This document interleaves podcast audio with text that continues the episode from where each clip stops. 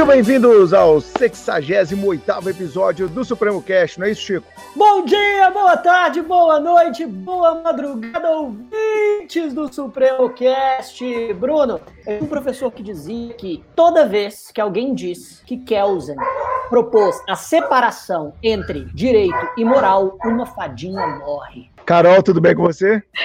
Tudo bem, o Chico começou super empolgado, né? Nossos ouvintes perceberam aí a entonação. E Bruno e Chiquinho, no nosso episódio de número 66, com Marcelo Hugo, nós falamos, dentre tanto, tantos outros assuntos, sobre a importância de valorizar todas as disciplinas do curso de Direito. E o nosso tema de hoje esbarra exatamente nisso, porque a gente vai falar sobre um conteúdo que é um tanto quanto deixado de lado, digamos assim, e mais do que isso, pouco compreendido, talvez até porque é ensinado nos primeiros períodos. Mas desde que começamos a faculdade de Direito, somos bombardeados com um vocabulário completamente novo. De um lado, muitos termos em latim e uma fala prolixa, mas de outro lado, percebemos um universo novo de termos que significam muita coisa ao mesmo tempo. Nenhum deles é tão significativo e mal compreendido do que o positivismo. Seria o positivismo uma teoria que apregou meramente a obediência à lei, independentemente de seu conteúdo? Será, Chiquinho? Seria uma teoria que simplesmente separa o direito e a moral, como você começou o nosso episódio com tanta empolgação? Kelsen e outros positivistas colaboraram através do caráter acrítico e legalista do positivismo com governos autoritários, como o nazismo? Ou será que essas simplificações caricatas contidas em alguns manuais e sinopses só mostram o quão pouco parte da nossa comunidade jurídica sabe sobre esse tema de positivismo? Para responder essa pergunta, trouxemos um convidado muito querido pelos nossos ouvintes, não é isso, Francisco Menezes? Adorei o texto de, de introdução e sim, nós temos um convidado que é um dos mais prestigiados que já habitou aqui o Supremo Cast. Ouço os alunos falarem sobre o podcast dele com muito interesse e saudosismo. Estou falando de Bernardo Nogueira, que é doutor em Direito pela PUC Minas, mestre pela Universidade de Coimbra, professor da Faculdade Milton Campos, da PUC Minas e, e da Unipac, e, é claro, professor do Supremo. Bernardo, seja muito bem-vindo de volta! Olá, olá, olá, olá. E aí, meus caros, tudo bem? Eu, estava aqui sem óculos, mas na, na presença da, na presença das pessoas supremas a gente tem que se ajeitar. Isso aí é um ato de hospitalidade. Ato de hospitalidade este, meus queridos, que infelizmente é, as bravatas da teoria do direito é, tupiniquim farofística não têm com o senhor Hans Kelsen. Então, então hoje, aqui, para a alegria de, de uma comunidade acadêmica uh, uh, quase que quase que carente, diria eu. Vamos falar um pouco dessa, dessa teoria pura. Eu até trouxe aqui, quero fazer questão de mostrar. Estou com a primeira edição da teoria pura do direito, traduzida pela primeira, primeira tradução da primeira, da primeira edição, é, tradução do nosso, do nosso querido professor é, Alexandre Travessone, que é professor de muitos e de muitas aqui. Eu quis é, trazer, usar esse livro para a gente poder prosear e, ao mesmo tempo, homenagear o Travessone e todos esses professores que que nos salvam da alienação, é, que muitas das vezes a teoria do direito acaba virando quando falamos da teoria pura do senhor Ranskelsen. Muito obrigado, Bruno, Carol e Chico, e ao Supremo e à comunidade suprema que nos ouve. Espero que a gente possa ter uma boa prosa aqui essa tarde. Chegou chegando, amigo. Obrigado por você ter aceito o convite nosso novamente. E eu já vou começar com o pé na porta. É possível definir o positivismo? Você acha que é possível uh, abarcar ele dentro de um conceito, aprisioná-lo dentro de um conceito? Bom, é isso aí, né, pessoal? Como, como a gente sabe, uh, uh, uh, o, o, já que a gente está falando de, de, uma construção teórica que prima pela construção normativa do direito, aqui a gente está dentro de uma das bases do positivismo, que é a noção do soberano não é? O Bruno aqui é, expressando o, o, papel do soberano que cria a norma, né? Que cria a, a, a e, e, cria e nesse sentido tem a possibilidade também decoagir, e aí ele me faz essa pergunta, e eu, como mero súdito, e aqui eu estou citando o Bob, é, aqui como mero súdito, porque o Bob já nos ensina, e a gente já começa a prosa, porque eu gosto daqui, porque aqui a gente pode conversar e aprender ao mesmo tempo. Quer dizer, o Bob vai falar que o ordenamento jurídico é composto também por normas de conduta que organizam a vida do cidadão. Logo, o Bruno, como soberano, me institui essa pergunta. Eu, como súdito, só posso responder. Vamos lá, Brunão. É o seguinte, meu caro. É, é, por mais que, que eu quisesse e tentasse, seria extremamente difícil uh, conseguir alcançar uma, uma, um conceito determinado para uma teoria que, desde o aparecimento do positivismo filosófico, do positivismo científico, vem se desenvolvendo. A gente tem a, ah, a, ah, a possibilidade de remontar uma, uma reflexão acerca acerca do, do, do, do positivismo há, há, tempos, há tempos muito lá atrás, por exemplo, com o Bentham. As pessoas falam do positivismo e não falam do Bentham. E o Bentham é um cara super importante para o positivismo, por quê? Ele vai falar o seguinte: primeiro, que, que é o positivismo? Que, que ideia que é essa? Positivismo, uma teoria é, é, que quer compreender o direito positivo, tá certo? Que quer compreender o direito positivo. E aí isso vai trazer uma problemada danada, Bruno. Por quê? Porque os caras pegam o conceito básico de, de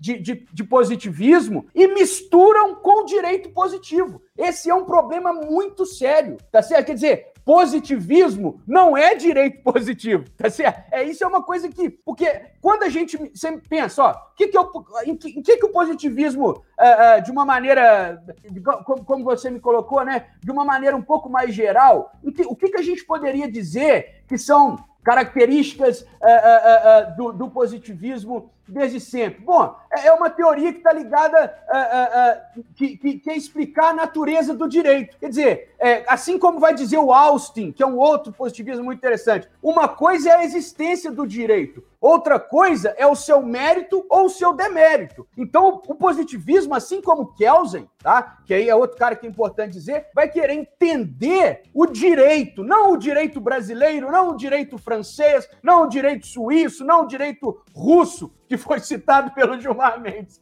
aí outro dia. Não tem nada de não tem nada de perceber os ordenamentos de maneira precisa, mas é uma teoria sobre o direito positivo, tá certo? E essa teoria sobre o direito positivo, meus queridos, ela começa de uma maneira, eh, digamos assim, eh, eh, que está muito presa a essa tese da separabilidade né? Qual que é a tese da separabilidade? Aquela que, que o nosso querido Chico falou, a separação do direito e, e, com a moral, que aí algumas pessoas que vão estudar o, o, o, positivismo ficam repetindo esse negócio o tempo inteiro. Mas esses caras não leem o Hart, que já escreveu sobre a, a, a regra de reconhecimento, tá certo? Esses caras não estudaram o próprio Joseph Haas, que é um, um positivista exclusivista, né? Que, que, que, faz essa distinção. Mas quer dizer, o positivismo ele sofreu transformações é, é, desde lá do Bentham, passando pelo Austin, passando pelo Kelsen, é, é, cada um com a sua contribuição, mas todos eles com essa percepção é, de que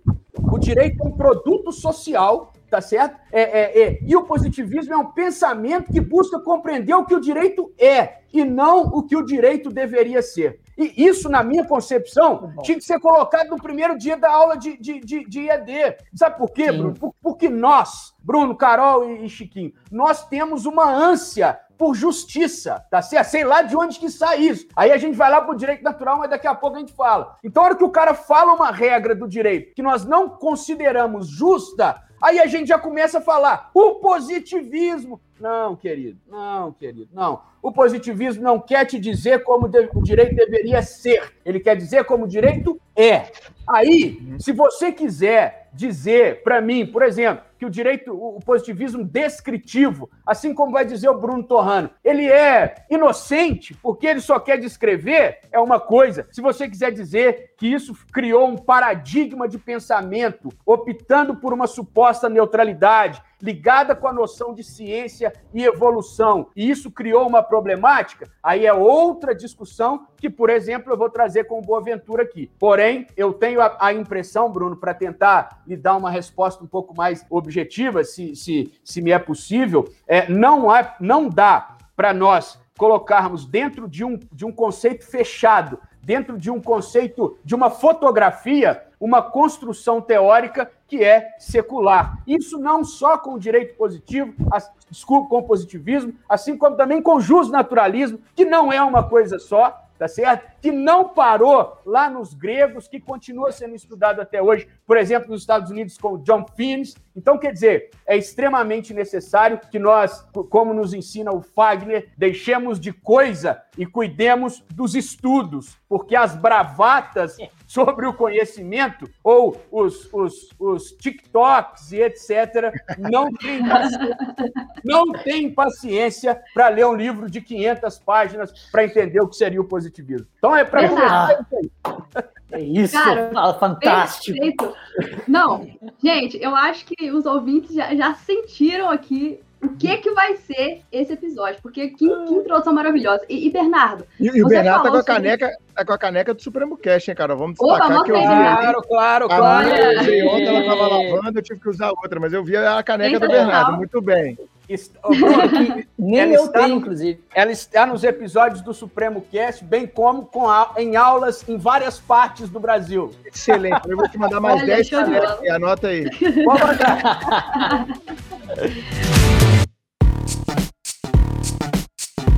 Bernardo, mas você falou sobre naturalismo, depois a gente quer entrar nesse ponto. Mas antes, me conta uma coisa aqui. A gente aprende na faculdade sobre positivismo jurídico e positivismo científico. Me conta uma coisa, qual é a diferença entre eles? O que, que significa cada um, para os nossos ouvintes entenderem melhor mais as especificidades desse nosso tema de hoje? Beleza. Olha só, eu até estava é, pensando assim, como que eu conseguiria falar uma, uma coisa para vocês, assim, mas, mas, mas vamos lá. Né? O, o, o, a questão do positivismo, né? Isso, isso não pode ser tratado de maneira tão leviana, porque é um momento muito importante da, do, do pensamento filosófico ocidental tá certo? Você vê ali a, a, a, um momento importante e um momento politicamente importante, que veja bem, por mais que nós não gostemos, né, de maneira geral e abstrata, e, é, e, é, e é falar que você não gosta do positivismo, né, e tal, tem, tem um negócio assim por aí afora, uh, porque aí você pode gostar de qualquer coisa, né, porque o pós-positivismo, eu vou te contar um negócio, viu? É,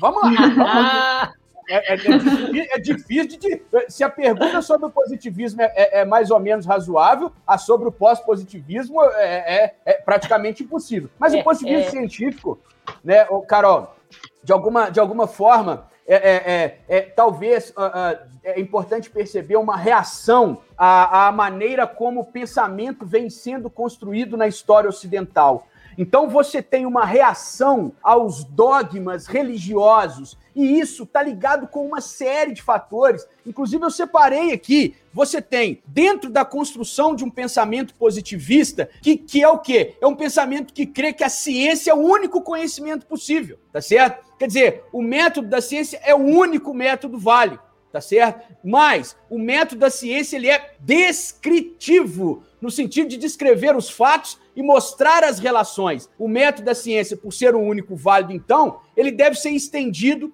a todos os campos da, da, da, indagação humana. Então, o positivismo científico seria exatamente estruturar o conhecimento científico dentro deste, de, desta, desta, dessas componentes que são é, chamadas de ciência. E, mas, mas aí você vai falar, mas como que isso aparece? Bom, é, é aquele negócio, não tem Réveillon dos negócios né? É tudo é uma construção histórica. Então, assim, ó.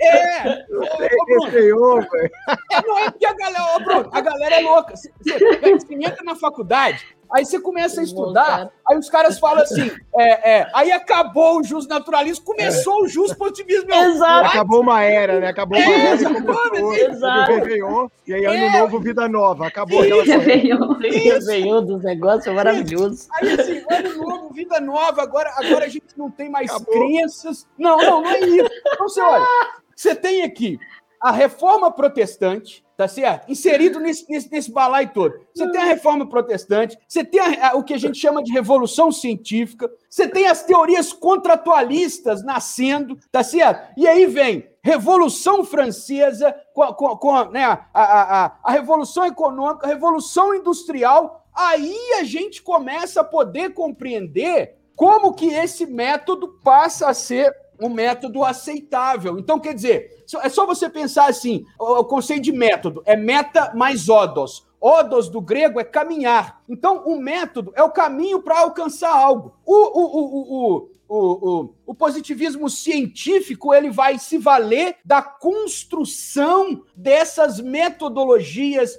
para alcançar determinadas finalidades, no caso, é, é, é, o conhecimento. Então, de alguma maneira, você tem a, a, a desconstrução de uma, de uma ideia de, de, de, de, conhecimento que vem do céu, que é divina, que é revelação. Isso a gente está falando com os escolásticos, né? com, com os medievais. E você tem o aparecimento da, da, da chamada filosofia da consciência. Tá? E aí, para quem não entende a filosofia da consciência, eu uso uma frase que é impossível de não sacar é o to be or not to be, it's the question, do Shakespeare. O Shakespeare é um moderno, ele está perguntando o que, que é o mundo, e o mundo está onde? Na consciência dele. Ser ou não ser, eis a questão. Então você tem todo esse, veja, olha, todo esse apanágio de questões para a tentativa de construção de um conhecimento neutro, que significa o quê? Descrever as coisas como elas são e não como nós gostaríamos que elas fossem. Então, é,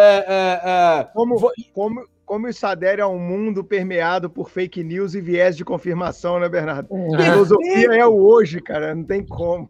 Você tá vendo, Bruno, como que. E, e aí, aí, olha só, eu, eu, eu, eu, vou dar um spoiler aqui, viu, Carol? I'm so sorry. Vou dar um spoiler, da, da, spoiler das suas perguntas. Mas a questão é assim: o positivismo acabou? Oh, meu Deus do céu! Como é que positivismo acabou, queridos? Se, se, se o positivismo é uma teoria do direito positivo. Ô, Bruno, o que, que cai em concurso? Cai em concurso perguntando qual é a regra de ouro ou cai em concurso perguntando quais são os códigos, os artigos do Código Civil? É óbvio que o positivismo não morreu, sobretudo porque ele é uma teoria que, que necessita do direito positivo. E se tem uma coisa que nós temos, né, queridos? É lei para estudar. Então, quer dizer, então, quer dizer, é, é, é, é, de alguma maneira, eu posso dizer com muita tranquilidade, adiantando um pouco aqui nessa afobação de felicidade né, do encontro, é, posso dizer com tranquilidade que, que não acabou e que o positivismo jurídico ele vai beber nas bases e nas fontes do que nós chamamos de um positivismo científico, né, que está lá com a filosofia do Conte, que depois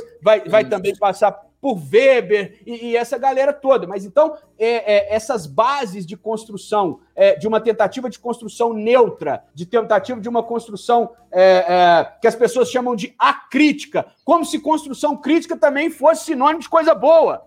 Não é? Assim, assim, é, é porque, porque é importante dizer, né, pessoal, que é, conhecimento crítico também tem método, tá certo? Conhecimento crítico não é dizer tudo sobre qualquer coisa. Então, alto lá o, o, positivismo, sim, é, o positivismo jurídico, quer nós gostemos, queiramos, amemos ou não, ele é necessário pelo menos para uma coisa, para que nós saibamos com o que nós estamos lidando. Aí depois, gente, vamos discutir. Eu, por exemplo, se você for me perguntar, a minha tese é sobre o Jacques Derrida, que cai, o, o Bruno e Chiquinho, dentro dessa onda dos, do, como ele fala da desconstrução, ele cai dentro do, do pós-positivismo, aí se você quiser, tá certo? Mas ninguém fala nada sobre como que essas pessoas chegam. Portanto, eu acho que o positivismo jurídico é, é essa é essa a, a, a, é, é, tentativa né, é, de, um, de um estudo é, neutro,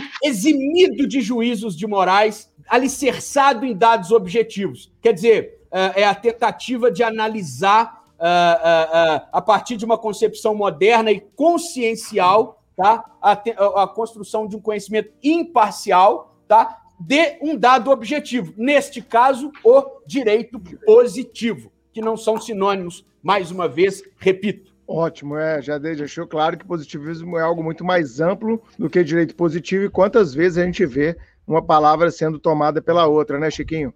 Exatamente. Até corrige-me se eu, se eu estiver errado, Bernardo, mas existe justamente muito má, muita má concepção talvez em parte pelas necessidades de um estudo cada vez mais objetivo e fragmentário a, na, na, preparação para provas e certames, mas há todo um, um, conjunto de caracteres que normalmente agregam ao positivismo e que, na verdade, não, não fazem exatamente parte da, da sua construção enquanto método. E você falou muito, muito bem. A, essa, a ideia de que, e, e, e me, me, permitam só, só dois minutos para concatenar essas ideias, é, o, o, positivismo científico, como você mesmo colocou, que bebe em autores como a, a Augusto Conte, que queria basicamente fazer da ciência uma espécie de religião, né? E do método científico das ciências naturais a única fonte de, de conhecimento verdadeiro, o que era muito, uh, o, que, impregnava muito o século XIX, né? Aquela ideia de que a, a ciência, com seu, com, com seu maquinário e com todas as suas tecnologias, vai levar a humanidade ao progresso. Os, os, os oito cientistas, eles eram tão otimistas sobre muita coisa, se eles observassem o século XXI, meu Deus, que, que decepção mas, é, nesse, mas, mas nesse contexto, então, o positivismo jurídico, é, é, pelo menos é o, é o que eu consegui pescar de, de, toda, a sua, de toda a sua brilhante é, introdução, cria, portanto, uma espécie de método também científico, mas próprio de uma, de uma ciência específica, chamada ciência jurídica,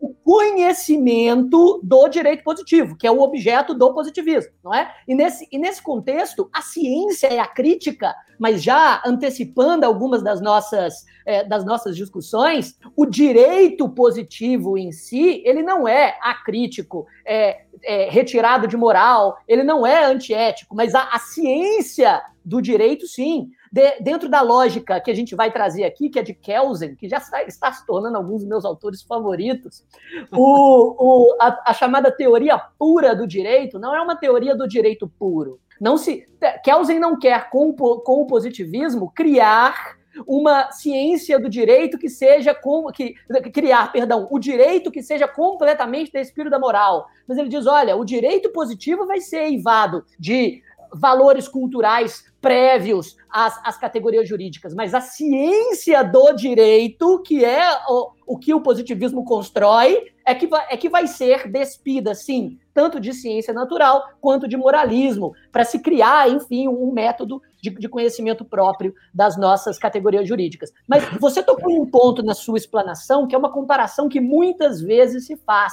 não é? Entre positivismo e naturalismo E de, dentro dessa concepção de que seriam né, dois, duas visões do mundo jurídico é, que, que, que, se colocam em uma relação de dicotomia. Fala para gente, então, o que exatamente é positivismo o que é naturalismo quais seriam as diferenças? Eita, olha só. É, pergunta é... fácil, pergunta rápida e fácil. Quase uma dissertação de, de, de, de 60 páginas. É, sempre, sempre, sempre que eu venho aqui, né, é, é, eu, eu, eu fico pensando, é, se eu colocasse peso né, na, na, nas perguntas, como, como faz o, o, Alex na sua famosa fórmula do peso, né? Coitado do Alex também, acabaram com ele aqui no Brasil, né? Inclusive, julgar errado, aí passando vergonha que teve que falar, usaram minha teoria errada. Oh, meu Deus! Mas vamos lá. Vamos... É, isso, no, isso, no, penal é o tempo todo, meu amigo. O, é, o é... tempo todo. Eu, eu, eu, posso imaginar, mas assim, gente, é importante e eu acho muito legal o que vocês fazem, que isso aqui é um, uma democratização do saber, né? Então, isso é muito legal, sabe por quê? Bruno, Carol, Chiquinha, a gente que é professor está aí nessa lida. Eu acho que nós temos que ter também um zelo com relação aos nossos alunos, porque por vezes as brigas acadêmico-teóricas elas se tornam tão virulentas que elas se esquecem do objetivo que elas tinham, que é de ensinar, tá certo? Então, eu acho que esse é um bom momento também para a gente indicar os livros para que as pessoas leiam, mas que também a gente possa conversar com um pouco de oxigênio, que é uhum. sem, né, é, é, sem, sem nenhum problema, o que tem nos faltado muitas das vezes nos debates uh, da academia. Mas vamos lá, né? É, olha só. É, é, é, é, ser professor, Bernardo, como indutor do pensamento e não como adestrador de pensamento alheio, né, cara? Há uma diferença muito grande nisso. Muito grande. Por isso, Brunão, que assim, cara, eu, eu até indico as coisas que eu escrevo, mas quando eu indico o negócio que eu escrevo, eu já começo a rir, que eu falo assim, ô, gente, é, tem um monte de coisa melhor, mas eu, não consigo. Aí os alunos até acham legal e leem, sabe? Então, assim, mas não é ler para ir me citar, para depois falar assim, eu fui o mais citado que, meu Deus, assim, olha, olha, olha, o Freud, o, o, Chiquinho gosta muito do, do, do Kelsen, quero, quero te indicar, Chiquinho, não sei se você conhece, é, a, a, para você e para a autobiografia do Kelsen, que está aqui. Ah. Acabou de ser lançada, cara. Oh, e o Kelsen, gente, deixa, deixa eu só, antes de falar do positivismo do naturalismo, me dá dois minutos aí ao soberano, que, a, ao, ao, ao soberano que cria o direito, né, e que mantém como com uma aura de obediência, tá certo? Então, olha só, é, é, qual que é a questão, cara? O Kelsey é um sujeito muito interessante. O Kelsey teve relações é, é, é com Freud, tá certo? O Kelsen teve relações com Weber. O Kelsen foi acusado de plágio, tá certo? O Kelsen foi perseguido pela Alemanha Nacional Socialista. Então vamos parar de falar que o Kelsen fundamentou o nazismo. Por favor! Nossa! Cara, velho! Oh, oh, e aí, oh, Chiquinho, eu vou falar um negócio. Olha como que o mundo é paradoxal. O Kelsen, eu lendo o Kelsen, eu quero dizer que eu comprei a autobiografia do Kelsen, inclusive para participar aqui do podcast com vocês. Eu não tinha e tal, li especialmente para isso. É, é, mas o que eu queria dizer é que quando eu, eu lendo o Kelsen, vendo tanto que ele é um cara massa, assim, super interessante, escreveu sobre tudo, tá certo? Conhecedor de arte, não sei o quê. Aí os. Cara, o cara escreveu. Dizer, olha alguma coisa que eu quero dizer, porque é conteudística.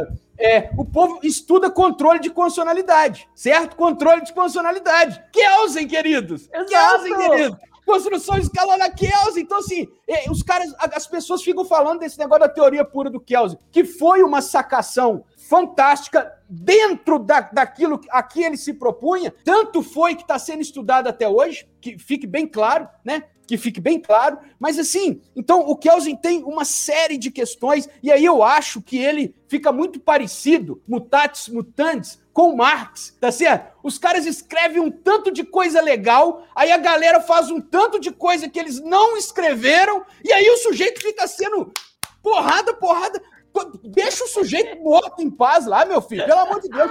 Enfim, mas é, é só para. Eu precisava, eu precisava ter essa, essa defesa aqui do Kelsen, porque realmente é, é, é, ele é um espantalho na teoria do direito, né? Quando você não tem nada para falar, você fala mal do Kelsen. Pronto. É, é, Exato. Né? Todo mundo fala mesmo, mas vamos lá. Chiquinho, o positivismo jurídico, eu vou falar é, um, uma teorização do Bobbio, que eu gosto muito o Bob vai falar o seguinte: o positivismo jurídico é aquela doutrina segundo a qual não existe outro direito senão o direito positivo. Cara, Perfeito. isso pra mim é. Isso pra, pronto, acabou. Não tem que ficar com churumela, tá certo? Porque é o seguinte: é, o, que, que, é, o, o que, que é o positivismo jurídico? A doutrina segundo a qual não existe outro direito senão o positivo. E aí nós vamos captar esse cara, tá certo? Aí depois é, é, nós vamos discutir uh, uh, uh, quais, quais as bases que uh, o positivismo, as quais o positivismo jurídico se sustenta. Aí podemos dizer que talvez o positivismo jurídico, sobretudo o que é o zeniano, ainda, ainda esteja preso numa filosofia lógica. Podemos falar isso? Podemos.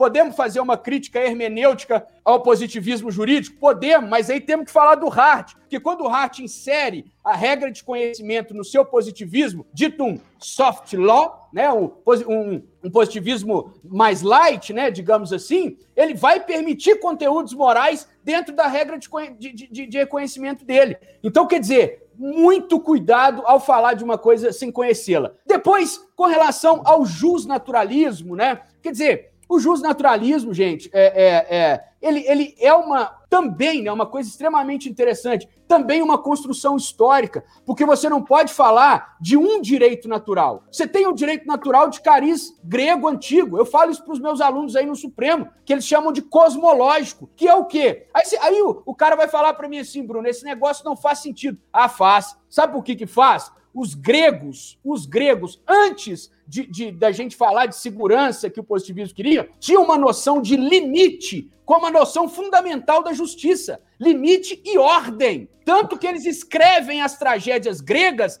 para mostrar o seguinte: quando você age com desmesura, dá ruim, dá ruim. Sacou? Então, aí o que qual que é olha, é olha, olha a origem do abuso do direito lá na Grécia, cara. Abuso lá do direito que hoje todo é discutido e tal. É. Total, pois é, Bruno. É, é assim, é, é, é, é, o que eu falo. A gente, gente, pra, pra falar as coisas, a gente tem que gostar de estudar. Senão é ruim demais, fica esquisito, né? Então...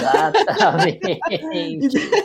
então, assim, esse, esse lance dos gregos me importa muito, porque, veja bem, eles querem pegar a forma do cosmos, que é perfeita, e trazer para a polis, que é a cidade. Aí você tem o primeiro conceito de justiça platônico, que é assim: o que, que é justiça? Dar a cada um o que é seu. Aí eu escuto o sujeito falando hoje que dar a cada um o que é seu, divisão. Não, meu filho, dar a cada um o que é seu é cada um fazendo a sua função dentro da cidade. Aí ela se encontra justa, ordenada. Então é um conceito político, que é uma noção necessária é, nos dias atuais. Mas então você tem o, o direito natural cosmológico, que, é, é, é que tem uma, um dualismo, né? E, e, importante é, dizer, os justnaturalistas não negavam o direito positivo. É só você ler o Aristóteles. O Aristóteles vai dizer assim: é, é, o direito natural é aquele que está em todo lugar e, e, e, é imutável e é inato a todas as pessoas. O direito positivo é o direito mutável e histórico. Então, quer dizer, é, é, é, essa, essa dicotomia ela precisa ser olhada com, olhada com muito cuidado. Né? Então, o direito natural ele se desenvolve até um direito teológico na, na Idade Média, depois há um jus racionalismo, que é a construção dos sistemas racionais de direito, e esse jus racionalismo é um dos embriões do positivismo, tá certo? Agora, só para finalizar, se você quer uma distinção, até pedagógica, para a galera que está nos ouvindo aqui, pessoal, é, esse cachecol aqui é uma homenagem ao Supremo, independentemente das questões meteor, meteorológicas de Belo Horizonte. Tá? Então, então veja bem, é, o direito natural tem uma noção de universalidade, enquanto o direito positivo tem uma noção de particularidade. O direito natural é tido como imutável e o direito positivo mutável. E aqui, Francisco, Carol, Brunão e demais, eu quero falar uma coisa. E eu, eu preciso falar esse trem, porque é quase que uma. É como se eu estivesse no púlpito em defesa do positivismo. Queridos, deixa eu dizer um negócio. Deixa eu dizer um negócio para vocês. Se nós se nós é, é, é, agora, agora vamos falar se vamos ser positivistas ou vamos ser justnaturalista. O justnaturalismo tem uma noção de imutabilidade. Mas a pergunta que eu gosto de fazer tá no Bobbio, tá? Só para dizer, tá aqui no livrinho Teoria da Norma Jurídica do nosso querido Norberto Bobbio. A pergunta que eu gosto de fazer para as pessoas é: bom, se o direito natural é esse direito que vai dizer o que é justo e o que é injusto, mas a gente tem um desacordo tão grande sobre o que é isso, tá certo? Que eu poderia passar o resto da minha vida dizendo em cada tempo histórico o que foi entendido como justiça. Perfeito? Se a gente tem um desacordo tão grande, eu poderia perguntar uma coisa. Uai, então, quem diz o que é natural? Essa pergunta, Bruno, é muito importante, porque é o seguinte: se você, se você, olha só, quem diz o que é natural? Aí sabe o que, que eu posso falar? Uai, a Alemanha Nacional Socialista vai dizer que era naturalmente, é, a raça ariana era naturalmente superior. E aí isso se torna um axioma natural do qual vão decorrer as normas. Então, o que eu estou falando aqui, Bruno, é o seguinte: e ao arrepio daqueles que não gostam do direito positivo. É muito mais perigoso um direito natural ou naturalizado do que um direito positivo. Porque o, Freud, de novo, o Kelsen, olha, olha o Kelsen como que é lindo e maravilhoso. O Kelsen vai dizer assim, ô, ô, ô Chiquinho, eu, eu, eu sou apaixonado por dois homens até hoje, que é o Caetano Veloso e o Chico Buarque, mas eu acho que eu vou, eu vou disputar o Kelsen com você. Três homens agora. Agora, vai Ô, Bernardo, uma... pode Oi. deixar o Caetano e o Chico para mim, tá? Por favor. Não, não, é, mas, mas esse é um amor antigo. Esse é um... Mas aí, só para continuar a fazer justiça ao Kelsen. O Kelsen, quando está explicando a norma fundamental, né? Que é mais um spoiler, pessoal, pessoal do Supremo Cast. Este, este convidado atrapalha a pauta. Não, não. Esse convidado conduz De a jeito pauta. nenhum. Conduz a Ah, pauta. exatamente. E, e tem, tem conceito mais, mais fenomenal do que a norma fundamental em Kelsen. Mas continue, continue. Então, aí só para só a coisa ficar clara, quer dizer, o Kelsen vai dizer, olha, ela é pressuposta, Isso. tá certo? Aí o conceito é assim, condição lógico, transcendental para pensar o direito positivo. Norma fundamental, então, querido, se você está procurando ela no mundo aí, para, porque você não vai achar, tá certo? Ela é uma Exatamente. construção teórica. Exato. A- A, norma, exa- a norma fundamental não é a Constituição Federal, como, como muitos manuais de, de- até de direito constitucional colocam fazendo um garrancho de Kelsen. Hoje em dia eu, Eu tenho vi. arrepio quando eu, quando eu leio uma coisa dessa. Eu já vi, e isso aí não pode, porque Nossa. isso aí, isso é crime epistemológico, não pode. Sim, Tá é acho que devia ser um tiro penal. Dizer que a norma, a norma fundamental é a Cara, olha só, vocês param de criar crime, nós estamos nós estamos num momento delicado de criação de crime antigo aí. Nós estamos Não é, não. revisando crime lá do passado. Vamos parar com essa historinha aí, porra.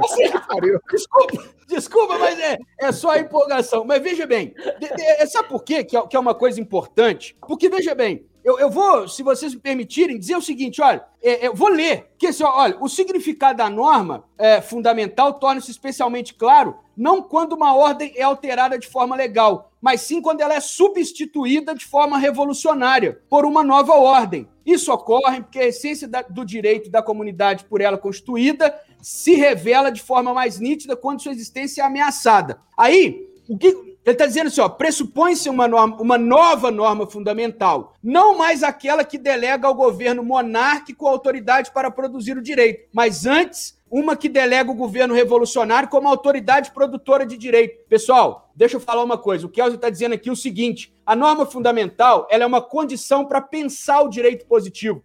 O Travessone, no, no- no estudo introdutório da, da, da tradução, ele fala que o Kelsen, inclusive, muda de, muda de postura é, é, e, e para de falar que a norma é pressuposta e passa a falar que ela é ficcional. Ela é uma ficção tá certo? Ela, é pra- pra- talvez até para por esmero, esmero teórico. Por isso que não dá para ficar batendo tanto nesse cara. Por esmero teórico. Então ele vai dizer, Carol, o seguinte: é, o que eu quero fazer é a defesa do positivismo aqui. Se de um lado o direito natural é imutável, a norma fundamental kelseniana, que é a condição autorizativa, quer dizer, ela nos autoriza a, a- a seguirmos o direito. Então você tem uma norma fundamental que regulamenta o regime monárquico. Havendo uma revolução, o regime monárquico é revogado e uma outra norma fundamental vai legitimar o regime revolucionário. Logo, pelo amor, assim, por- por- pelo amor nosso, pelo amor nosso, é muito importante que,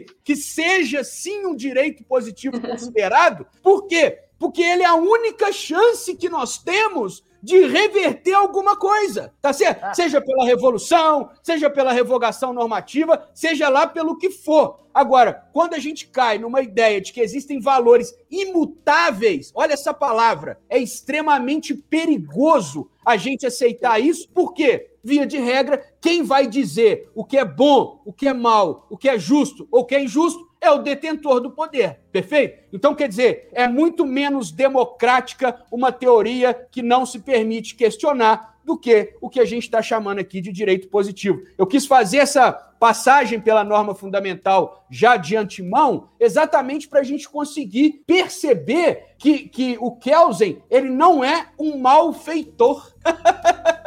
tá certo? O Kelsen não é um malfeitor.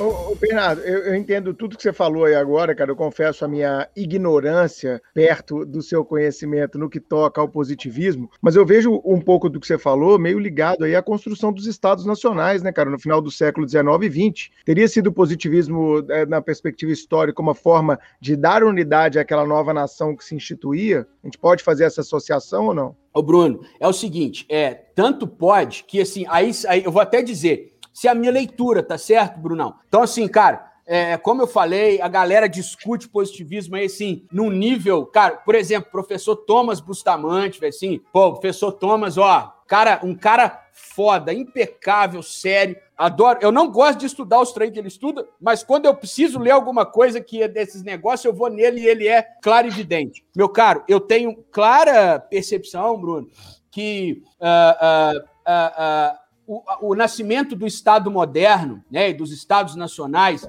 ele está intimamente ligado a, a, a uma construção de normas, e aí isso aí é uma coisa tão clara, tá até lá no Hobbes também, mas assim, é, é, é mais justo um governo de leis do que um governo de homens. Perfeito? Então, assim, ou divinos, né? ou, ou vinculados divino, à divindade. Ou de, ou de qualquer coisa, tá certo? Então, onde que eu quero chegar? É, eu não tenho nenhuma dificuldade para dizer que há uns pseudo-positivismos, por exemplo, como jurisprudência dos conceitos, escola da exegese, que, que, que foram necessários para, de alguma maneira, limitar o poder absolutista. Tá certo? Assim, claro que a escola da exegese ela, ela, ela, ela existe exatamente para manter o poder, né? Mas é uma passagem. Então a gente está deixando ali um direito costumeiro, tá? E é o aparecimento do Estado moderno que toma para si o monopólio da criação do direito, construindo, portanto, a noção, a, eh, a, eh, eh, a noção de unidade, a noção de, de, de uniformização. E aí, Brunão, tem uma possibilidade de questionar não só o pensamento positivista, mas o pensamento filosófico moderno, na medida em que uh, cria-se aí um pensamento que o, o, o o, o, Boaventura vai chamar de um paradigma dominante. Tá? E aí, aqui, e aí, oh, oh, queridos, é o seguinte: aqui a gente está discutindo uma dimensão ideológica da teoria. Olha que diferença, tá? Porque isso está lá no Bob também, gente, aquele livrinho amarelinho dele, positivismo jurídico, importantíssimo. Né? Há, uma, há uma dimensão ideológica. Exato, exato, Chique. Esse livro é. Na mão. Aí, esse livro, Não, assim, você estudou IED? Estudei. Estudou esse livro? Não, então você não estudou IED. Não estudou ah, IED.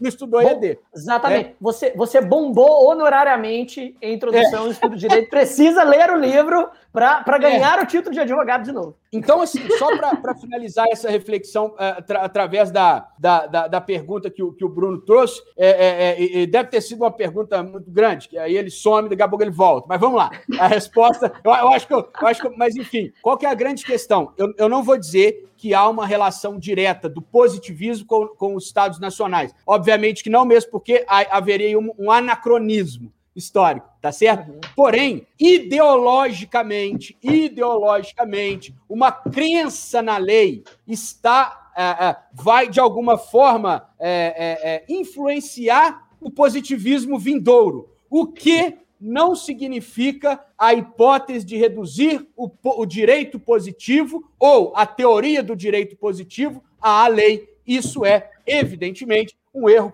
crasso, que está ligado, inclusive, ah. com a ideia, o, o, o, Carol, que as pessoas falam assim: ah, o, o, o, positivismo obriga as pessoas a decidirem apenas pelo método da subsunção. Ora, oh, francamente, para isso, para isso, né? É, é, mais um é, mito é, sendo quebrado. Mais um mito sendo quebrado, porque não tem nada disso. É, é, a gente precisa olhar com cuidado. o Kelsen, o Hart e o Haas tem respostas totalmente distintas dessa, dessa vinculação limitadora que é característica dos nossos tempos também. É importante dizer isso, né? A gente está é, é, muito, muito animado a criar caricaturas para facilitar. Mas, gente, quando a gente cria uma caricatura, Exato. a gente retira a, as particularidades, né? Então, eu, eu gostaria uhum. de, de afirmar, então, positivismo, né? Não é legalismo. Positivismo não é legalismo, tá? A gente pode falar, houve um legalismo? Houve, claro que houve. A gente estava falando dele aqui agora. Porém, porém, há uma construção histórica. Gente, a gente passou pela escola histórica do direito, aí depois vem a, a construção do positivismo. Quer dizer, você tem uma série de influências que devem ser levada, levadas em consideração uhum. é, antes de afirmar categoricamente essa relação aí, tá? Então, Bernardo. eu queria só marcar essa questão para depois vocês contem para o Bruno. Diz, diz, diz, Foi perfeito. Nossa, Chiquinho, eu tô apaixonado com esse episódio já. Meu Deus do céu. Nossa. Ai, Mas, bom, Bernardo, cara. Eu também. eu quero. Positivismo é bom demais. Nossa, eu, Eu quero te fazer uma Bernardo, Bernardo é pergunta. ver, Rafael. Não, o Bernardo é fantástico. Eu quero fazer uma pergunta, Bernardo, porque é algo que a gente discute muito na, na graduação, que é a seguinte: existe uma separação, deveria existir realmente ou não, uma separação entre direito e moral? E quando a gente fala de positivismo, é, a, gente, a gente pensa assim, a teoria pura do direito de Kelsen, já que a gente está falando bastante dele aqui, separa direito e moral? Qual é o conceito dessa teoria pura do direito mesmo para fazer com que a gente consiga entender se existe essa separação ou não? Eu só, antes do, Bernardo, antes do Bernardo responder, só queria deixar consignado aqui que quando estávamos fazendo o brainstorm para esse, pra esse episódio, eu inicialmente propus que fizéssemos um episódio só sobre positivismo kelseniano, só sobre Kelsen, porque Kelsen é foda, Kelsen é do caralho. Francisco E- está e daí eu fui-. É, e daí eu, e daí eu fui meio que podado, falou, gente, o, o aluno de direito médio nem sabe quem é Kelsen. Vamos falar sobre positivismo, estabelecer né, as bases. Eu, eu, eu concordei, mas, mas agora, agora chegamos no, no- no ponto fulcral, no, no ponto nuclear da nossa exposição. Vamos, vamos realmente falar sobre a teoria do, é, pura do direito de Kelsen. Manda, manda ver, Bernardo. Francisco em estado gozoso. É muito bom. em estado gozoso. Mas assim, Não, não, cara, eu, eu- também- só, só mais uma coisa. Não, na- no, meu, no meu mestrado, é, a cadeira de filosofia do direito era obrigatória. E eu, eu já queria cursar. E meu professor excelente, chamado Júlia Guiar, propôs pra gente, falou, gente, ó, a gente pode fazer todo um giro dogmático sobre a história da filosofia do direito, ou a gente pode pegar um autor e estudar a sua principal obra. E como sou eu que mando aqui, ele era o soberano da turma, ele dizia, ele, ele dizia olha, vamos estudar Kelsen, Teoria Pura do Direito. E foi um semestre inteiro na faculdade, de, de- na- no mestrado da PUC, estudando Teoria Pura do Direito de Kelsen, capítulo por capítulo. Sinceramente, foi o semestre que eu mais gostei. E isso porque o meu mestrado foi em Direito Penal. Eu tive aula com excelentes criminalistas, com excelentes criminólogos, e mesmo assim, Kelsen é absolutamente fantástico. Manda É. Chicão, assim, cara, eu, eu, eu, eu tô consciente, sabe? Assim, eu, eu, eu, eu, sempre eu, eu- tenho um pouco de, de, de, de- Eu não vou dizer que é, que é mágoa, não, porque a minha vida é muito boa e, e- e se eu fizer uma conta aqui, facilmente eu tô, eu tô super no lucro, saca? Mas assim, tem hora que eu falo, pô, velho, os caras podiam ter me dado aula séria de Kelsen, saca? Exa- Mas, exatamente. Fala sério, assim, porque, por isso. exemplo, eu não, ninguém fez isso que eu vou fazer agora. Então, ao- aos nossos ouvintes do melhor podcast desse cosmos e de todos os outros cosmos, veja bem que no- eu, eu vou fazer uma coisa aqui que deve ser inédita para uma série de pessoas que falam sobre Kelsen, que é ler o conceito dele. Muito bom! Eu não, tipo assim, velho, eu não vou tirar este conceito de nenhum lugar. Eu vou ler o conceito, que é o que, que o cara escreveu. Bernardo, Faça isso. Porque quando eu estava no, no primeiro período da faculdade, todo mundo, ninguém entendia nada de Kelsen. Ninguém, eu não tive É. aula séria sobre Kelsen também, não. Então, Isso, por favor, isso. faça Então, isso. Vamos lá, olha só, o cara começa. Como, como o Chiquinho falou, temos, temos que nos apaixonar pelo Kelsen. O subtítulo Sim. do primeiro capítulo dele é A Pureza. Olha só que coisa bonitinha, mas vamos lá. É, é. olha só, pra, pra, a Carol, para te responder, porque você é a única pessoa séria nesse negócio que acompanha a pauta. Veja bem, ó, o conceito dele, a teoria pura do direito é uma teoria do direito positivo. Então, assim, Gente, a teoria pura do direito não concorda com valores. Ela não quer concordar com valores, Exato. então por Não. que você está falando isso? Perfeito. Pronto, não é o acabou. objeto da teoria. Acabou, feito. acabou. É a mesma coisa do Bruno chegar na aula dele lá, tá dando aula de direito civil, e falar assim: gente, o direito civil não trata dos crimes do, do direito penal. Aí a galera, isso aí. É, e o aluno fecha a cara fala: o direito civil ignora os crimes. O direito Isso. civil não tem os crimes como objeto. É, é só isso, tá certo? Então, gente, então não precisa ficar triste com o Kelsen. Ele é um cara legal. Gente, vocês têm que ter inveja dele. Ele foi, ele frequentou aulas do Freud, meu filho. Pelo amor de Deus, senhor. Você tem que ter inveja do Kelsen. Vamos, Kelsen vamos é lá. o Cara. Então, ó, do direito positivo enquanto tal, não de uma ordem específica. Então, quer dizer, o que ele está querendo tentar entender, compreender, é o direito positivo. Ela é uma teoria geral do direito, não interpretação de determinadas normas nacionais ou internacionais. Então, esse é o primeiro ponto, Carol. Quer dizer, que ele quer, a, a teoria quer representar o direito como ele é, sem legitimá-lo como justo ou desqualificá-lo como injusto. Ela pergunta qual é o direito real e possível, não qual é o direito correto. Nesse sentido, ela é uma teoria do direito radicalmente realista ela se re recusa a valorar o direito positivo. Exatamente por sua tendência anti-ideológica, a teoria pura do direito se prova como verdadeira ciência. Ô, gente, isso é um cara escrevendo com o peso do conhecimento do século no qual ele estava inserido. Tá certo? Então, assim, não dá para ficar olhando. É, poxa vida, eu acho que é um, um escárnio. Igual o, o Aristóteles, né? ele tem lá a tese dele sobre a escravidão. Aí o sujeito vira para mim, eu dando aula de filosofia, ah, professor, que esse cara aí defendia a escravidão. Não, não, bambino! O, cara tava, o cara tava em outro lugar, velho. Então, assim, gente, Carol. É revisionismo, né, cara? É muito, é muito revisionismo, tanto para o bem quanto para o mal, às vezes. Não, revisionismo Bruno. é, né? É, cê, é revisionismo é des, des, descolado da historicidade. É, isso é coisa de. de ah, muito ruim, muito ruim. É. Aí, Carol, então deixa eu te perguntar uma coisa. Tá claro para você assim, o que, que é a teoria pura do cara? É, é o seguinte, ele quer entender o direito positivo, Carol, que é o quê? Um conjunto escalonado de normas, onde a norma inferior se legitima pela norma superior, até chegar à norma fundamental que nos obriga a cumprir o ordenamento jurídico. A norma fundamental esta que não é a Constituição, tá? Não é a a, a Constituição está escrita, está escrita, a Constituição está escrita. Constituição tá? é norma posta. Isso e aí é, norma, é, a fundamental é fictícia.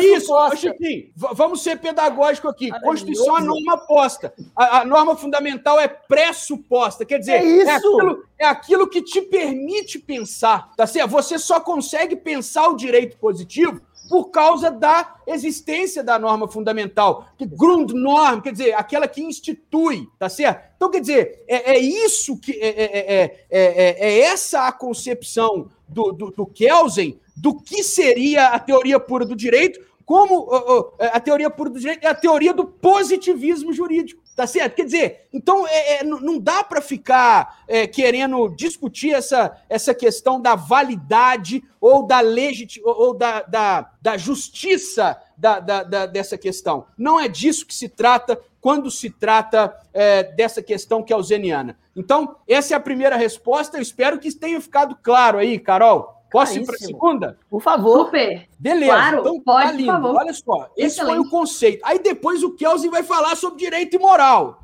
O sangue de Jesus tem poder. É que rufem os tambores. A treta, a treta secular da teoria do direito vai ser mencionada. Mas veja, Bruno, eu vou ler o que o Kelsen escreveu. Bora. Eu vou ler, tá certo? Eu, eu, Bruno, você me desculpa aí essa. Que isso, cara, vambora. Essa, essa questão assim um pouco professoral, mas eu, eu, eu quando eu estava me preparando para o podcast, eu, eu fiz um compromisso comigo mesmo. Falei assim, eu vou ler, eu vou ler, porque assim, cara, a galera fala tudo sobre o que quiser. Mas se tem um injustiçado... Ninguém leu o cara. Ninguém leu o cara. Então vamos parar com esse negócio. Vamos, vamos, não vamos criar crime, não, mas vamos fazer aqueles julgamentos imoral quando a pessoa foi desonesta, teoricamente. Cara, hoje, isso, hoje é você publica um pedaço de um vídeo seu de 30 segundos, dentro de um contexto maior de 5 minutos, a galera não quer ver o vídeo de 5 minutos. Quem dirá ler o livro de 500 páginas, ler a teoria inteira do cara. Não, acabou, velho. É, exato. Mas vamos lá, ó, direito e moral. Lá vai o Kelsen na página 44 da sexta edição da Teoria Pura, tá? O direito só pode ser distinguido essencialmente da moral quando, como já mostramos, se concebe como uma ordem de coação, isto é, como uma ordem normativa que procura obter uma conduta humana, ligando a conduta oposta a um ato de coerção socialmente organizado. Enquanto a moral é uma ordem social que não estatue quaisquer sanções desse tipo, visto que as suas sanções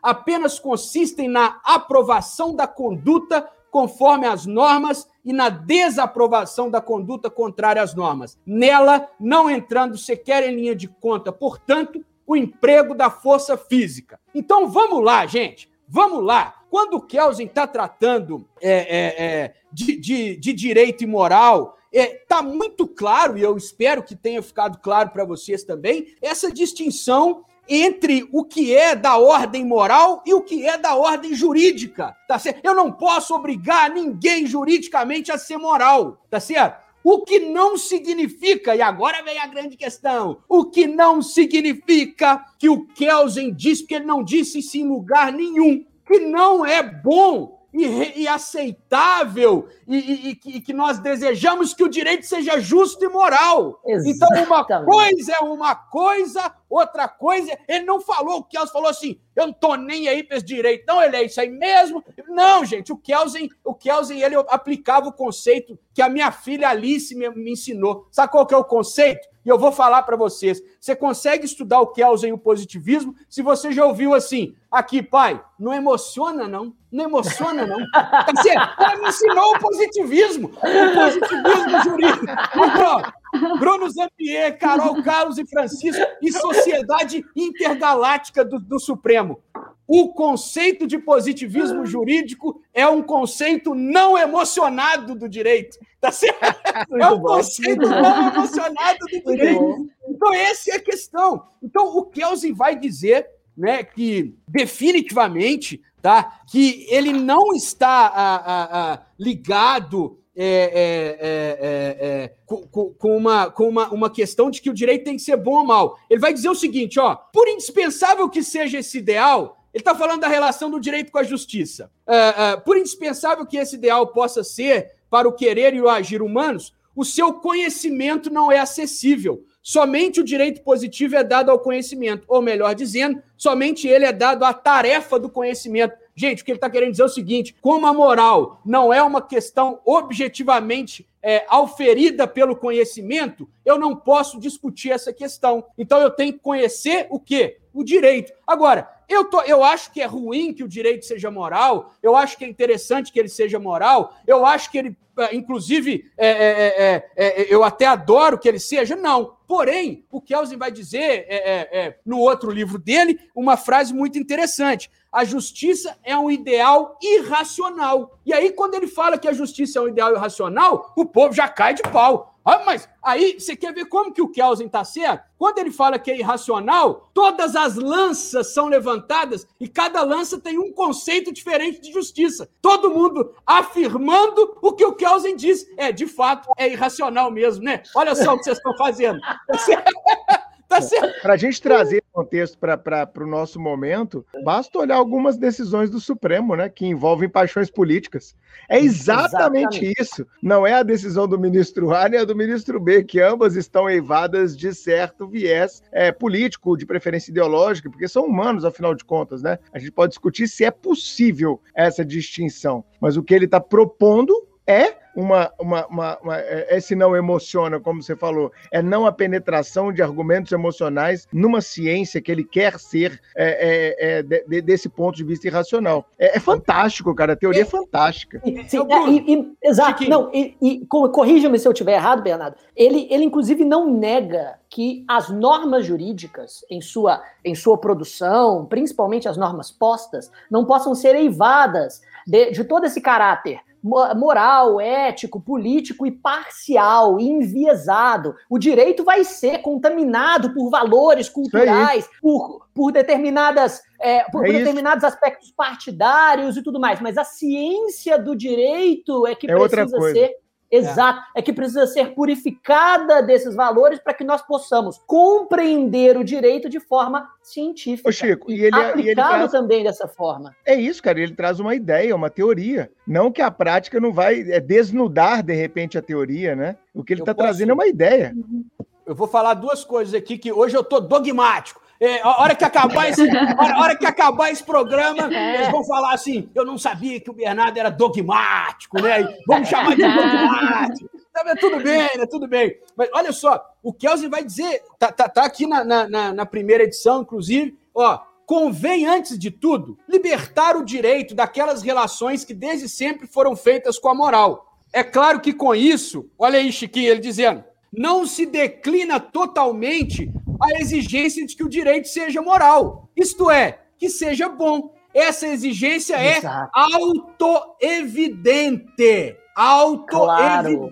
Quer dizer, isso são as palavras do cara. Então, assim, esse negócio de que é, é, pro Kelsen, gente, que pro Kelsen da onde? Pode falar bobeira. O positivismo jurídico descritivo, tá? O positivismo jurídico analítico, descritivo e, e, e, lógico descritivo do Kelsen vai nos ensinar que o direito é apartado da o direito positivo é apartado da moral na sua compreensão científica, o que não significa que não haverá na construção do direito os argumentos morais, políticos, etc., que são próprios do ser humano. Meu Deus, é. que, porque se eu falo um negócio desse, claro. eu vou dizer que o direito está sendo construído por robô, meu. Sabe? É, então, assim, você fica até meio maluco com essas falas, né? E é um papo o... legal, e é um papo legal para a gente pensar, inclusive, na minha tese, depois eu vou encher seu saco, vou te trazer para tomar um vinho aqui em casa, que é a claro. questão da inteligência artificial no direito, né, cara? O quanto a inteligência artificial pode resgatar a teoria pura de Kelsey aí, porra!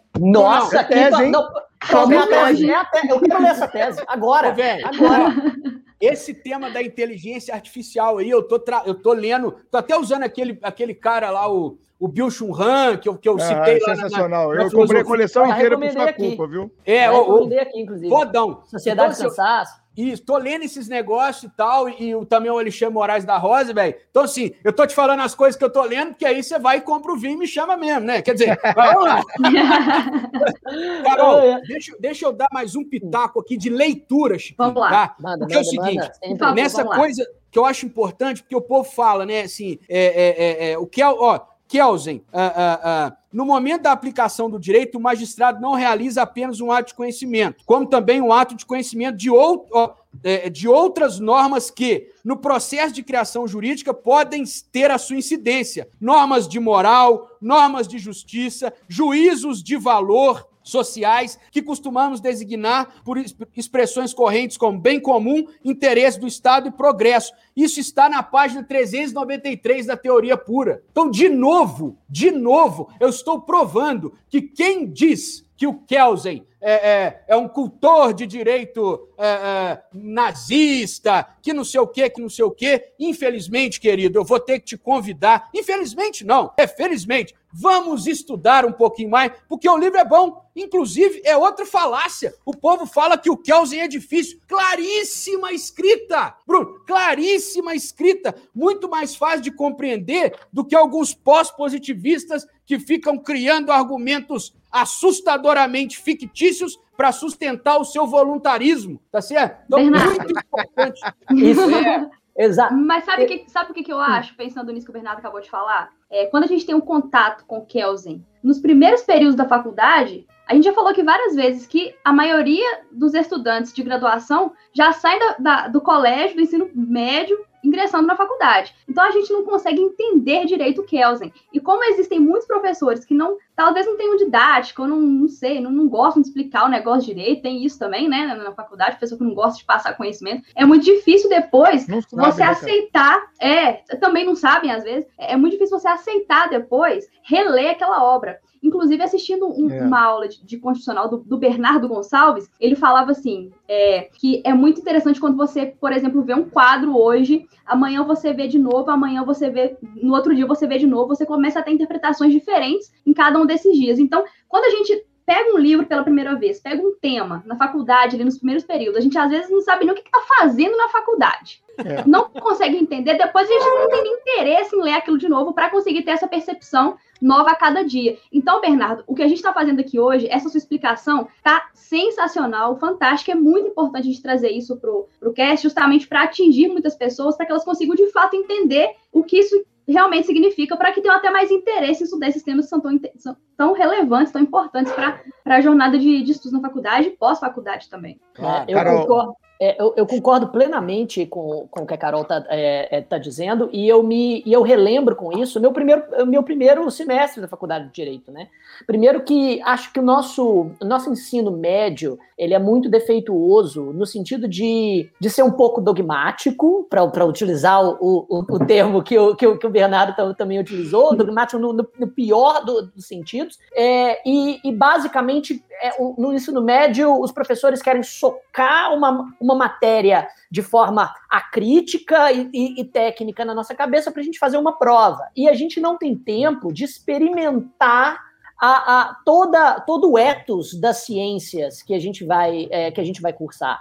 Sabe? Então a gente chega no, no primeiro semestre da faculdade de Direito sem ter ideia do que é o direito e, e, e, e basicamente é, tendo um certo imaginário do nosso uh, uh, do, do, dos filmes, do, daquele direito americano, daquela coisa que o advogado ele basicamente vai se formar para poder aprender teses picuinhas e, e, e coisas específicas para defender o seu cliente, quando o primeiro passo é compreender o que é o direito. E, e eu, eu, eu, com certeza entendo que é o que a Carol está dizendo, porque foi só quando, depois que eu já estava amadurecido com relação a, ao conhecimento jurídico, parcialmente, né? Ainda estou amadurecendo ainda, quando no mestrado eu fui entender o que é o positivismo de Kelsen, que eu me apaixonei com o autor. O cara entendeu o cara sabe o que é o direito. É. Olha, realmente, o, o direito enquanto ciência jurídica é isso, é, é absolutamente ô, ô, fenomenal. E, ah. E, e, eu acho, cara, é, essa crítica que você e a Carol estão fazendo, ela é absolutamente pertinente, também remonta ao meu primeiro período, segundo período de faculdade. E, cara, acho que a gente tem que. Esse papo tem que ser um pouco mais além, sabe? Que é uma discussão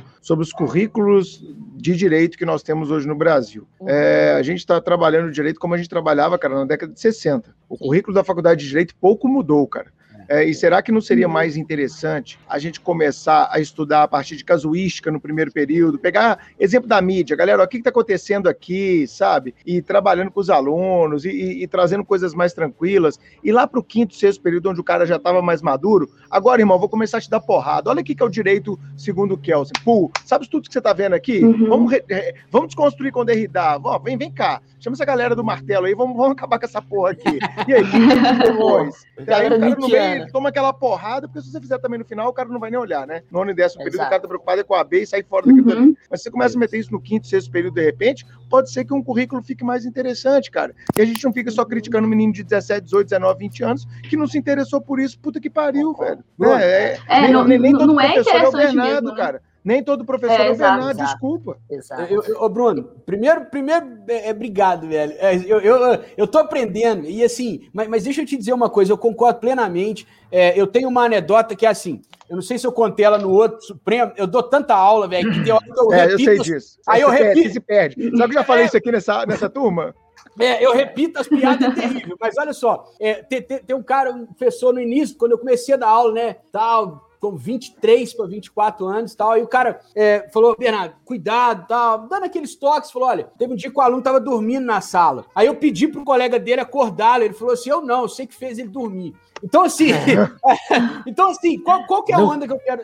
Qual que é a onda que eu quero trazer? Eu concordo plenamente com o Bruno. Eu acho, velho, que essa onda de falar assim, ah, o aluno isso, o aluno aí. Eu tenho uma preguiça disso, velho. Uma preguiça disso. Sabe por quê? Porque é o seguinte: ó, se você é advogado, uma pessoa ali do âmbito privado, se você não quiser atender XYZ, beleza, você, você não atende a pessoa. Agora, o professor, velho, se ele entrou na sala, ele está disposto a tudo e a todos. Então, essa, essa questão, para mim, é, é, isso é, é assim, é inafastável. Ina, eu não critico o aluno. Porque, ele tem que entender o auditório, né? É, é, é, é. Isso aí é, ô, Brunão, isso é questão básica da oratória e da teoria da argumentação. Quem comanda é o auditório. Então, assim, velho, é, é, é, eu, eu, vou lá e eu tenho que fazer os caras entenderem, porque eles não têm a obrigação de me entender. O pessoal tá invertendo a responsabilidade. A responsabilidade da sala é nossa, velho. De Boa. entender o que tá acontecendo, sacou? Tem cara, Tem Aí cara que fala... só conseguiria dar aula numa pós-graduação, no doutorado, e quer dar aula para OAB, velho. Não tem como, o cara não vai conectar com a galera. É de, e tem é cara que critica, uhum. e tem cara que critica a galera que brilha na OAB porque não consegue fazer o que o cara de repente faz. Ah, eu acho que é nicho, auditório. É raro alguém conseguir falar em todos os nichos, cara.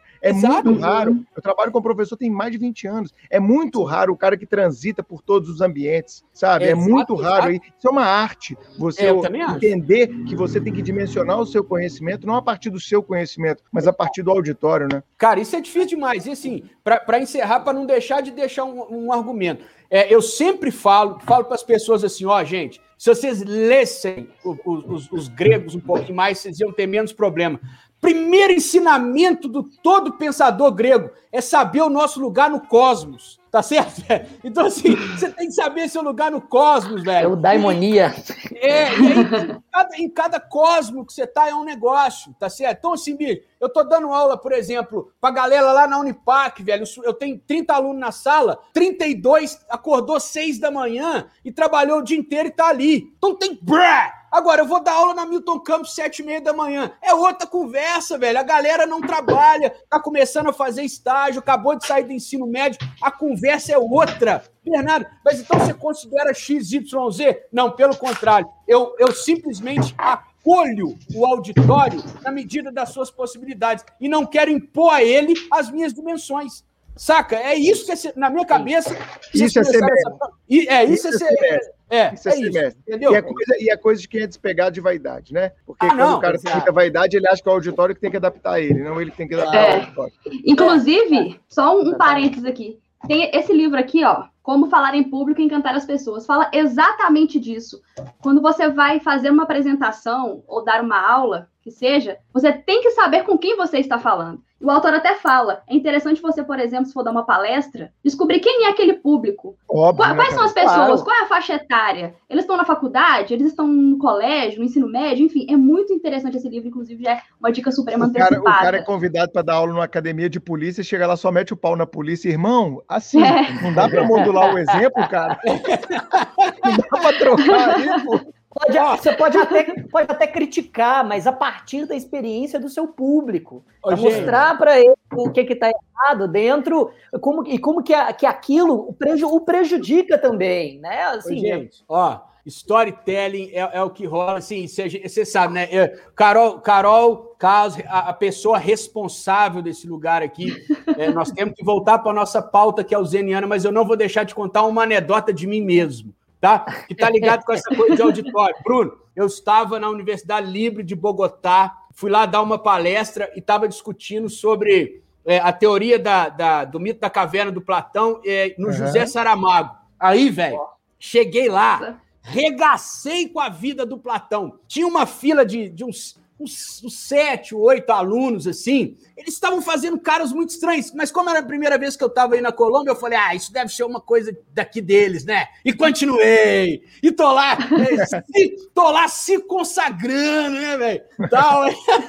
Aí, a hora que eu acabo o negócio, né? Os caras me fizeram 15 perguntas, eu não pude responder, porque estão ia atrapalhar. Eles anotaram, me cercaram no final, fizeram uma rodinha, eu falei, é hoje é hoje que eles vão me entregar para a família do Escobar, que, eu não sabia. Que eu, que eu, comecei a pensar que tinha alguma relação, uma linhagem platônica, tá ligado? Enfim.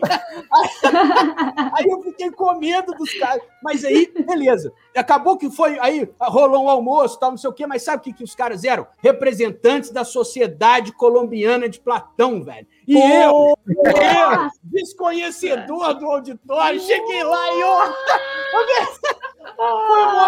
Foi o maior vexame teórico que eu já passei na minha vida, fora do país, inclusive. Aí os caras, eu tenho certeza, porque o meu, o meu espanhol, uh, ainda um pouco macarrônico à época, uh, eles devem ter me xingado de coisas que, graças a Deus, eu não conhecia, portanto, não me afetaram.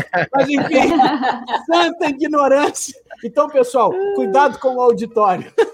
Excelente. Bom, esse papo foi muito bacana e a gente precisa partir agora para aquele momento que todo mundo gosta. A dica suprema.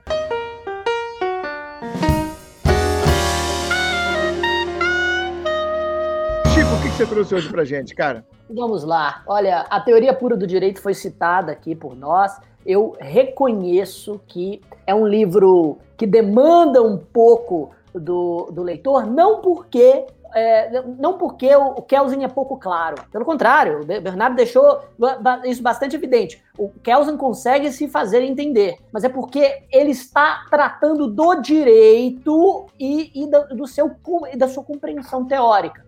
Então, ele não, não se apega muito em exemplos e nem no, né, no, no, no mundo naturalístico. Isso demanda uma certa capacidade de, de, de, abstração que eu tenho certeza, você que está ouvindo, podia não ter na faculdade. Mas agora, agora você tem. Agora que você já estudou direito, ou se você está ainda na faculdade tentando adquirir, recomendo que você faça esse esforço e tente ler um pouco da teoria pura do direito de Kelsen. Mas, se você quer algo para é, introduzir o pensamento e, ou, e, a, e, a, teoria positivista, pelo menos compreender um pouco o que é o positivismo jurídico, aquele livro que todo mundo deveria ter lido na, na introdução do, do, estudo do direito. Bernardo Mendes falou: se você não leu o livro, você não se formou em, em, em IED, você, na verdade, bombou honorariamente na matéria, você tem que voltar a ler esse livro para poder adquirir o seu, o, a, a, o seu uh, grau de bacharel em direito de novo, que é o Positivismo Jurídico de Norberto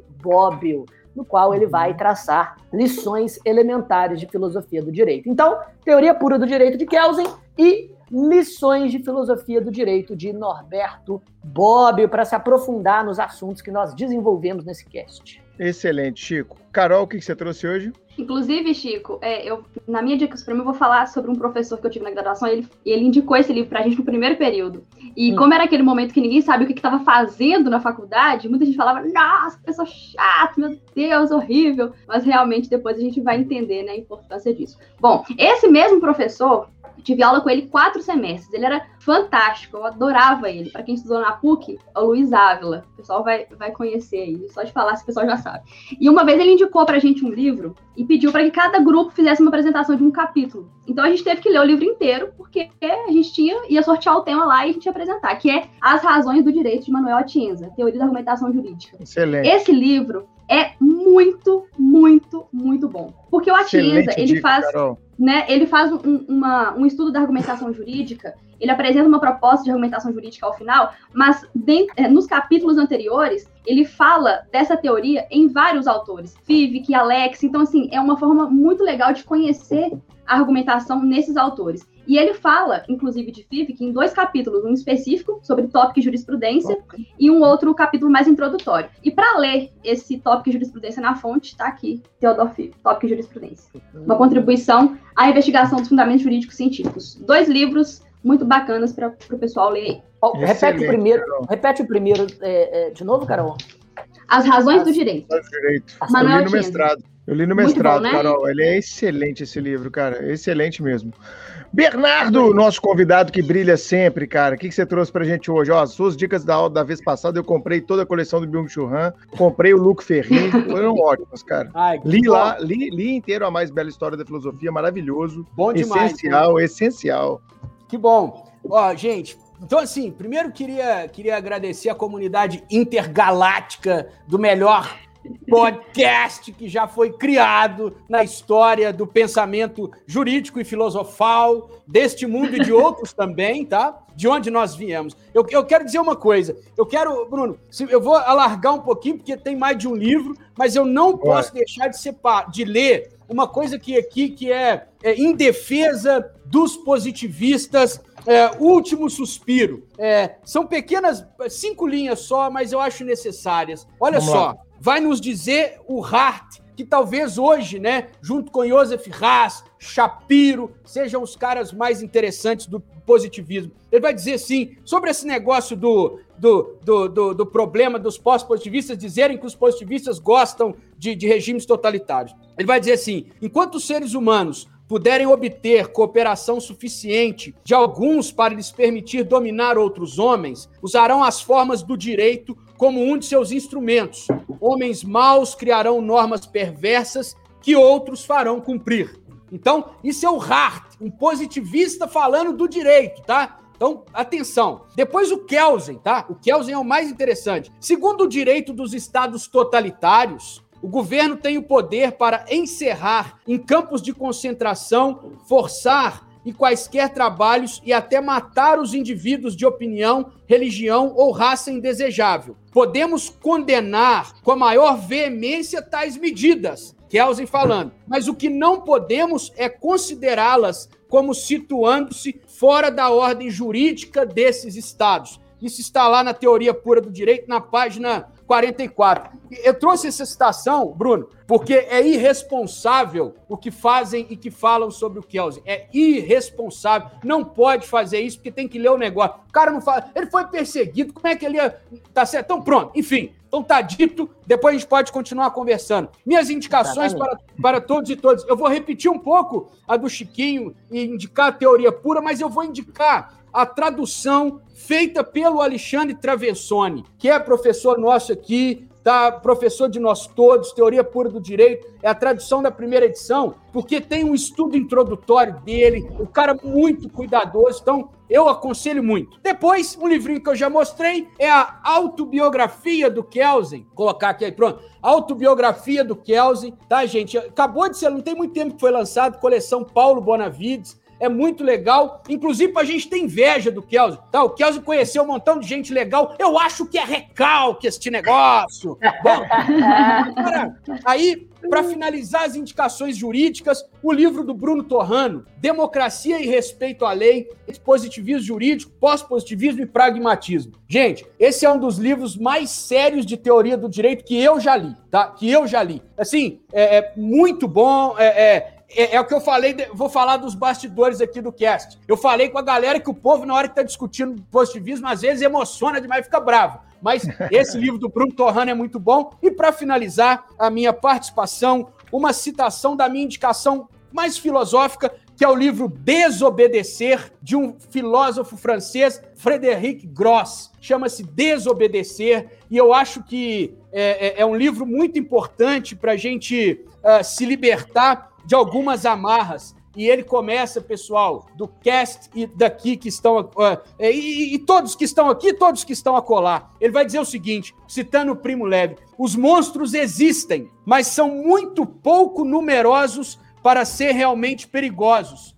Atenção a isso aqui. Mais perigosos são os homens comuns, os funcionários dispostos a acreditar e obedecer sem discutir, tá? Então, quer dizer. Cara, essa, livro... para quem está estudando para concurso, tem que colocar na parede, né, quando passar e tomar posse. Exatamente. Então, aqui, ó, Frederic Gross, Desobedecer, é um livro muito bom e que nos dá esses ensinamentos. Porque hoje, né, eu sei que eu vou sair daqui com a pecha de dogmático, dogmático. Então eu, então eu indico o livro Desobedecer, é, já agradecendo assim, gente, pô, vou falar um negócio para vocês. É, eu não sei que horas que vocês vão ouvir essa nossa prosa, mas eu ganho anos de vida toda vez que eu encontro com esse povo aqui. Então, ó, obrigado, obrigado, obrigado, foi demais. Eu espero que, um, se vocês tiverem 10% de conhecimento do tanto de felicidade que eu tenho de estar aqui, eu sou rico. Obrigado.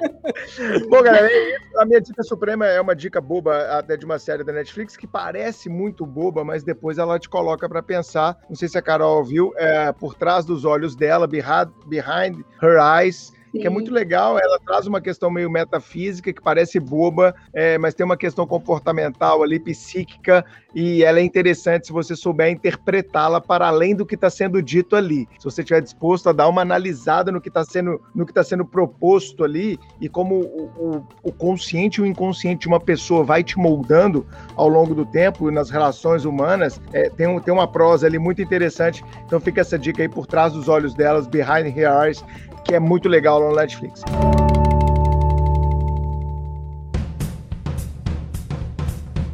Bernardão, como você já se despediu, eu agradeço mais uma vez a sua participação aqui no Supremo Cast. Chico, Carol, um beijo para vocês e até o próximo episódio, galera. Obrigado, Falou, gente. Valeu. Obrigada. Agradeço demais, agradeço demais o Bernardo. E que, que episódio, que, que grande utilidade pública de é, essa que nós estamos cumprindo. Eu, eu, eu tô com a consciência mais leve de desmistificar um pouco o positivismo e o Kelso. Obrigada por isso, Bernardo. Isso também expurgou os meus demônios. E tenha certeza que a sua felicidade agora é compartilhada comigo. Aê. Tchau, Bernardo, gente. Até o próximo episódio. Valeu. Genial, obrigada. Obrigado, Carol. Valeu, gente. Obrigado.